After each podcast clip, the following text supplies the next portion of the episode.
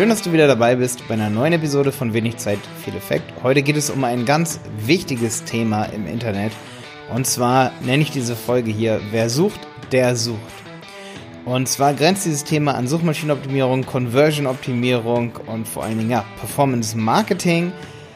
Und ja, es sollte definitiv wichtig für jeden sein, der im Internet was verkauft, ob du Buchhalter bist, Steuerberater, digitale Infoprodukte hast oder letztendlich eine Zahnarztpraxis. Auch für dich passt das. Also bleib dran und jetzt geht's los.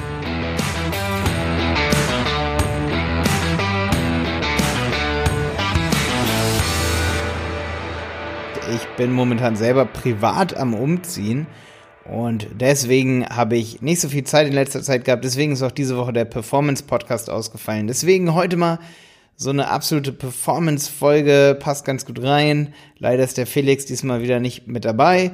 Ähm, hier im, im wenig Zeit viel Effekt Podcast mit Felix mache ich jetzt zusammen den Performance Podcast. Aber von Anfang an möchte ich dir auch ankündigen, am Freitag kommt eine richtig geile Google Ads Folge.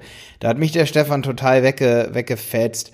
Die heißt, ähm, die müsste heißen äh, Google Ads für Fotografen. Also wir haben uns wirklich Fotografen aufs Korn genommen, was wir da für ein Marketing machen würden. Und wir reden wirklich nicht nur über Google Ads. Der Stefan, der hat krasse ja, krasse Erfahrungen zum Thema, ihr kennt doch diese ganzen Formulare, die man immer so sieht, ja. Und da hat er wirklich mich vom Hocker gehauen mit ein, zwei Ideen so, ähm, da geht es um ein Tool und es geht auch um noch eine andere Idee, die er hatte, wie man so ein Formular gestaltet, wo ich echt sagen muss, boah, das ist, war auch für mich eine richtig coole neue Idee. Also schalt auf jeden Fall am Freitag rein, Google Ads Podcast für Fotografen. Da geht es auch nochmal um ein ähnliches, ähnliches Thema wie das hier, und zwar die Performance optimieren also die Conversion Rate sozusagen für deine Website, die Verkaufsrate, dass du mehr verkaufst über deine Website und deine Website nicht einfach nur so da ist. Und ähm, ich sehe viele Websites, wo die wo die Conversion Rates richtig, richtig gut sind. Ich sehe aber auch viele, wo die Conversion Rates jenseits von gut und böse sind. Und deswegen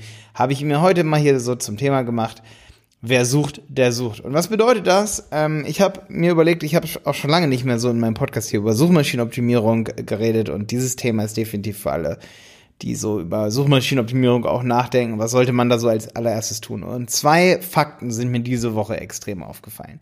Erstens, seitdem wir einen guten Hoster haben, der schnell ist, äh, so wie Raidboxes zum Beispiel, also wir haben alle unsere Websites auf Raidboxes, mit denen arbeiten wir nah zusammen. Ähm, also an dieser Stelle hier kleine Werbung. Ich krieg wie gesagt auch eine Provision dafür, muss man ja heutzutage sagen, alles sowas, ne? Also es ist Werbung auch für Raidboxes. Ähm, ich liebe diesen Hoster und er ist mega schnell. Und ähm, ja, seitdem ich diesen Hoster benutze oder wirklich keinen Hoster habe, der sonst wo irgendwo in Europa ist oder irgendwo auch in Amerika, das wäre schrecklich. Ähm, da, weil dann die Latenzzeit zum Beispiel so hoch wäre. Seitdem denke ich nie über Ladezeiten nach. Und neulich hat immer wieder jemand in Gruppen so gepostet, so, ja, wir haben ja die und die ähm, Ideen, wie wir unsere Ladezeiten verbessern. Und ich sehe immer und immer wieder so diese Fragen so, zum Thema Ladezeiten und ich muss echt sagen, das Thema Ladezeiten kannst du so schnell durch einen guten Host erklären. Und ich kann dir eins sagen, wenn du eine WordPress-Website benutzt mit einem Design, da kannst du gar nicht viel hin und her drehen und äh, ansonsten wäre es dann auch so ein bisschen zu Ungunsten der Usability. Also, man sollte nicht irgendwie darauf achten, dass jedes kleinste Detail, was die Ladezeit angeht, durchoptimiert ist. Google sagt auch, unter drei Sekunden alles cool. Auch sogar so unter dreieinhalb Sekunden, vier Sekunden alles cool, wenn der Inhalt der Website richtig cool ist. Also hört auf, da sage ich mal sowas wie eine richtige Ladezeit-Religion draus zu machen. Ladezeit ist mega wichtig. Es gibt kleine Tricks. Wenn man zum Beispiel eine Seite hat mit mega vielen Bildern, dann sollte man zum Beispiel sowas wie Lazy Load benutzen. Aber nicht auf jeder Seite sollte man Lazy Load benutzen. Oder muss man überhaupt Lazy Load benutzen? Wenn eine Seite anderthalb Sekunden aus dem Cache lädt, dann ist das cool. Und das kann ein guter Hoster zum Beispiel gewährleisten. Und wenn dann jemand nach deinem Produkt sucht, dann sucht er ja dein Produkt. Und letztendlich, wenn du dann ein cooles Angebot hast, und da geht es heute in dieser Episode, dann nimmt er dein Angebot. Wenn das cool ist, wenn das nicht cool ist, dann kann auch die Ladezeit mega schnell sein, dann nimmt er auch nicht dein Angebot in Anspruch. Zweite Sache ist, Frage kommt immer wieder zum Thema SEO. Wie ist es mit H1-Überschriften? Ähm, hier sagt irgendein Tool, ich habe zwei H1-Überschriften auf meiner Website. Ähm, ist das irgendwie schlimm oder so? Und hier sagt auch Google ganz klar, also so ganz viele Sprecher von Google sagen das immer und immer wieder, zum Beispiel John Müller und so, ey, das ist nicht so schlimm, wenn mal zwei H1-Überschriften da sind. Wichtig ist halt, dass du konsistent zum Beispiel sowas wie Überschriften benutzt, ja, dass Google verstehen kann, worum geht's auf deiner Website, dass du nicht irgendwelche Inhalte versteckst und so weiter und so fort, aber ähm, je mehr du diese Struktur und die Ladezeit und das alles so optimierst, da wird dein Angebot nicht irgendwie durch besser, ja? Also das ist, das ist nichts, das ist, stell dir mal vor, es gibt tausend SEO-Faktoren oder es gibt, glaube ich, sogar noch mehr. Ich, ich glaube, es gibt, keine Ahnung, mehrere, ich glaube, es könnte sogar an die hunderttausend rangehen. Also so kleine Mini-Faktoren, so, ne? Ähm, also jetzt, äh, ich hoffe, dass du mir nicht böse bist, wenn ich jetzt nicht die richtige Zahl hier weiß gerade, aber es sind mega viele und ich meine, wenn dann die H1 halt so ein kleiner Faktor ist, so, wenn dein Besucher kommt und der sucht dein Produkt bei Google oder bei Bing oder bei Facebook oder irgendwo sucht er nach deinem Produkt. Und da sind zwei H1-Überschriften. Das stört den nicht. Das ist dem total egal. Und ähm, viele bei uns oder viele fragen bei uns auch in der Agentur immer so an. Also gerade so Unternehmen, sagen wir mal, da ruft ein Zahnarzt bei uns an. Und der sagt immer, also so, solche Leute sagen dann immer oft sowas wie, ja, wir brauchen ein Site-Audit, wir kriegen das alles vom Inhalt her hin, aber technisch, da haben wir einige Probleme. Sowas haben wir super oft, solche Anfragen. Und da muss ich eine Sache sagen, viele von euch wollen ja immer so interne Gedankengänge von uns noch wissen, hier von uns als Agentur so.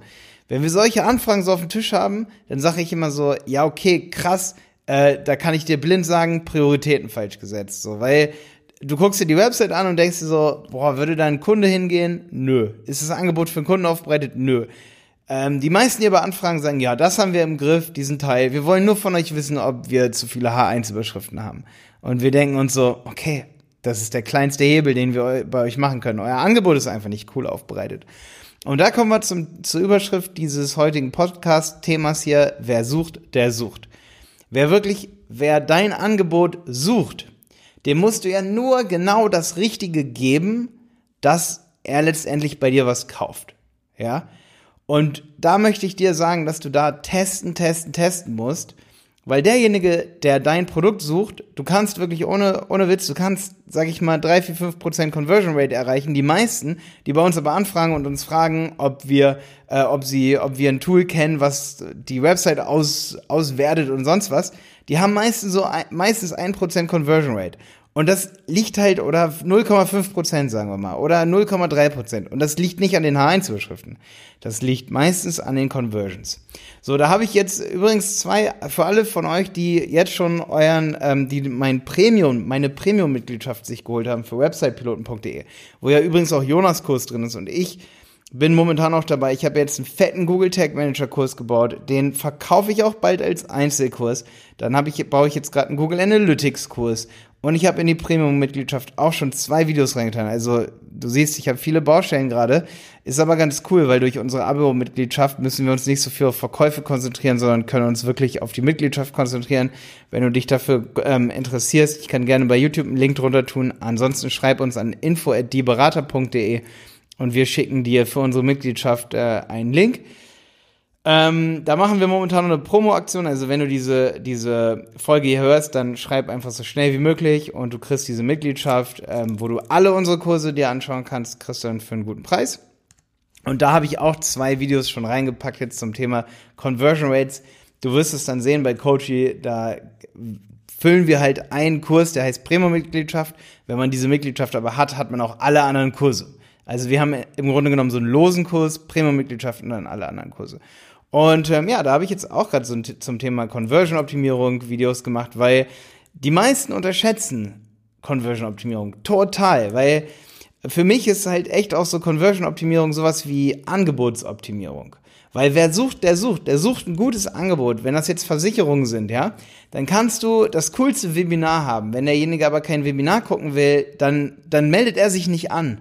Oder sie wenn du zum Beispiel irgendwie sowas hast, wie zum Beispiel eine Zahnarztpraxis und da ist kein Bild von, von dir als Zahnarzt auf der Website, aber die Seite lädt schnell, dann meldet derjenige sich vielleicht nicht. Wenn du Mietanwalt bist, dann meldet sich derjenige vielleicht nicht, wenn da kein Bild von dir auf der Website ist. Egal was du tust, egal wie schnell die Website ist. Wenn du irgendwelche industriellen Sachen verkaufst, wie zum Beispiel, sagen wir mal, du verkaufst irgendwelche, ähm, nehmen wir mal irgendein cooles Produkt, äh, nehmen wir mal, was will ich gerade kaufen? Ich will gerade Holzbretter kaufen, weil ich möchte mir an meine Wand, möchte ich mir auf ein, ein Meter mal ein Meter Holzbrett, möchte ich mir so Schalldämmer drauf tun, damit äh, meine Podcast-Episoden nicht so schallen.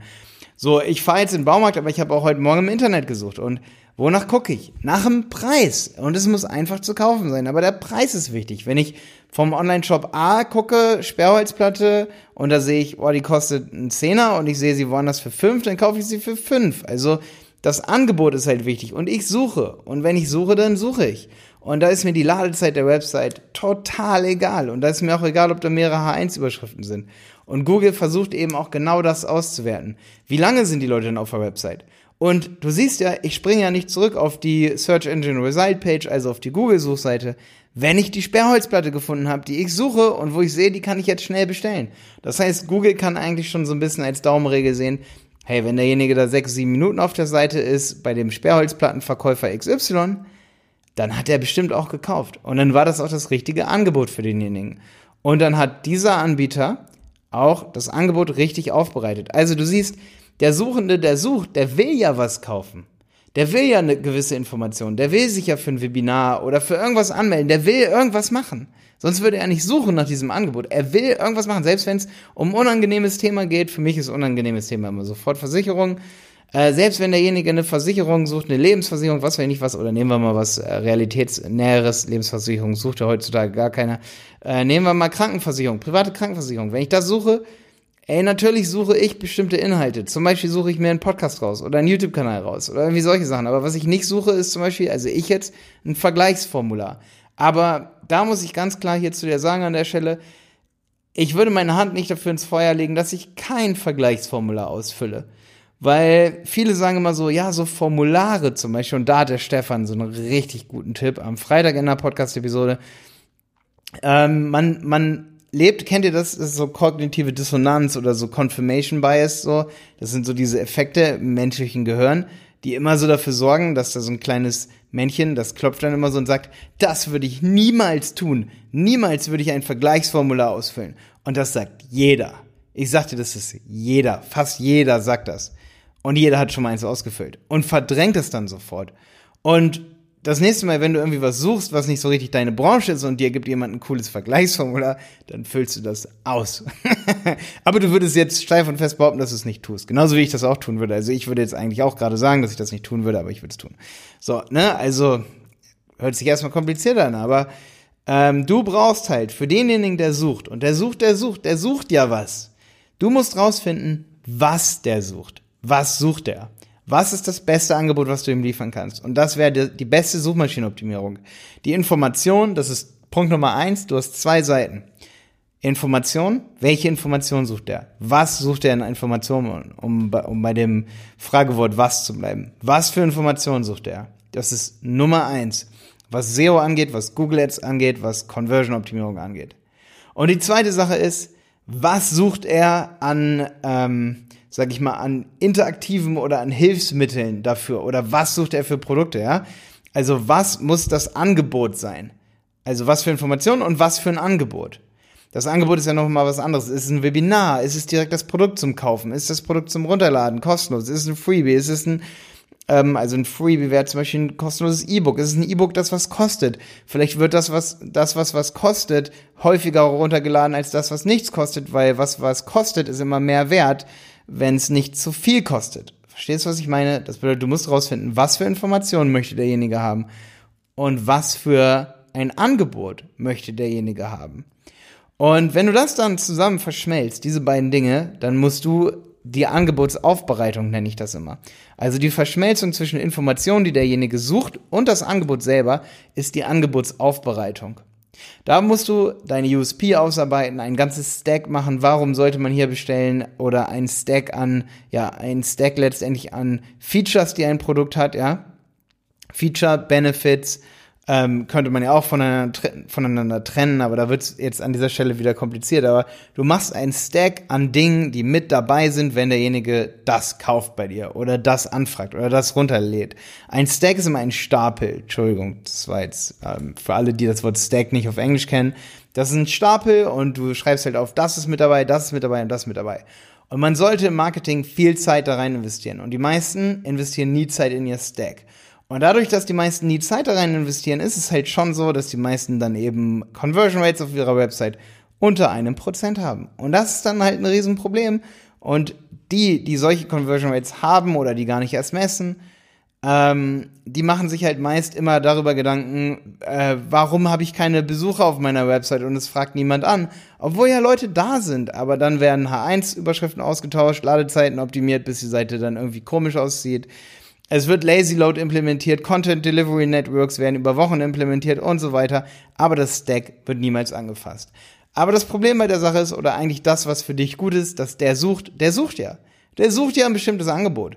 Und wenn sich deine gesamte Konkurrenz damit beschäftigt, wie sie ihr Content Delivery Network implementiert und irgendwelche Ladezeiten optimiert, in der Zeit kannst du dich um deinen Stack kümmern, um deine Angebotsaufbereitung, also die Verschmelzung zwischen Informationen, die du bereitstellst für deinen Kunden und dem Angebot, das du, sag ich mal, da hast, das, was du hast, was du bieten kannst. Das sind die beiden Dinge, auf die du unbedingt achten solltest, weil der, der sucht, der sucht. Der möchte bei dir kaufen, aber meist tut er es nicht, weil du es nicht genug aufbereitet hast. Ich wünsche dir in diesem Sinne, ich hoffe, dass du einiges hier mitnehmen konntest. Heute mal so ein bisschen ein anderes Thema, wieder ein Blick hinter die Kulissen. Es ist halt oft so, dass wir solche Anfragen bekommen, wo ich sage, hey, die haben auf jeden Fall gar nicht verstanden, was ihr eigentlicher Painpoint ist. Die wachen, sag ich mal, nachts aus. So lässt sich das immer gut visualisieren. Der Geschäftsführer wacht nachts auf und denkt sich, boah, ich will mehr Verkäufe machen. Was denkt er? Ich brauche mehr Traffic, aber Traffic ist nicht das Problem. Und weil wir solche Anfragen super oft haben, wollte ich mal diese Episode hier aufnehmen. Ähm, ich freue mich, wenn du Freitag mit dabei bist beim Google Ads Podcast, selbst wenn du kein Google Ads schaltest. Hör am Freitag rein. Es ist Google Ads für Fotografen. Diese Folge sucht im iTunes Store auf YouTube. Die ist mega geworden. Es ist wirklich eine meiner Lieblingsfolgen geworden aus dem Google Ads Podcast. Und sie ist nicht nur für Leute, die Google Ads schalten, sondern alle, die sich für Formulare interessieren, interaktive Formulare und den Tipp von Stefan, wie man die richtig, richtig schnell, sag ich mal, erstellen kann und was man dabei beachten sollte. Bis dann, dein Malte. Schön, dass du wieder dabei warst.